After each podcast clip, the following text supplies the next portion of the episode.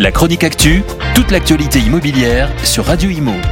En partenariat avec Regus, des espaces de travail adaptés à chacun. Les banques n'y arrivent plus et les ménages sont dans l'impasse depuis quelques mois. La pression sur les taux d'usure contraint les banques et organismes prêteurs à des choix drastiques dans l'attribution des crédits.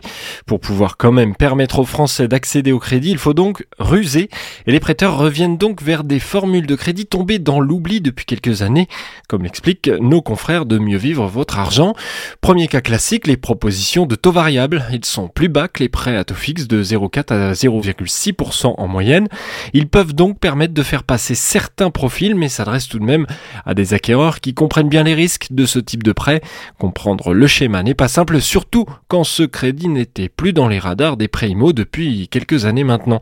La deuxième solution utilisée est le prêt à taux mixte. Ici, on définit une première période stable qui pourra ensuite évoluer. Là encore, on peut donc faire avancer certains publics vers le prêt, mais la mécanique doit être entendue et les organismes bienveillants pour ne pas piéger les futurs acquéreurs. Enfin, le crédit multiligne est de retour, un crédit qui propose d'empiler plusieurs crédits, notamment un premier à taux très bas sur une durée très courte, puis un second moins avantageux. Parfois, c'est même un troisième crédit qui s'empile. Problème dans tous les cas, les jeunes prétendants au crédit sont souvent des primo accédant mal informés sur les subtilités, ils risquent de se retrouver dans quelques années avec des complications pour payer leur crédit liées à ces formats évolutifs.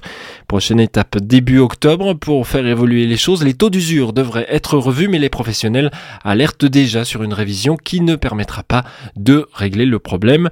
Autre sujet très sérieusement regardé, les organismes prêteurs sont de plus en plus à la peine et beaucoup se posent la question de leur pérennité sur le moyen terme. La chronique actu, toute l'actualité immobilière sur Radio Imo. En partenariat avec Regus, des espaces de travail adaptés à chacun.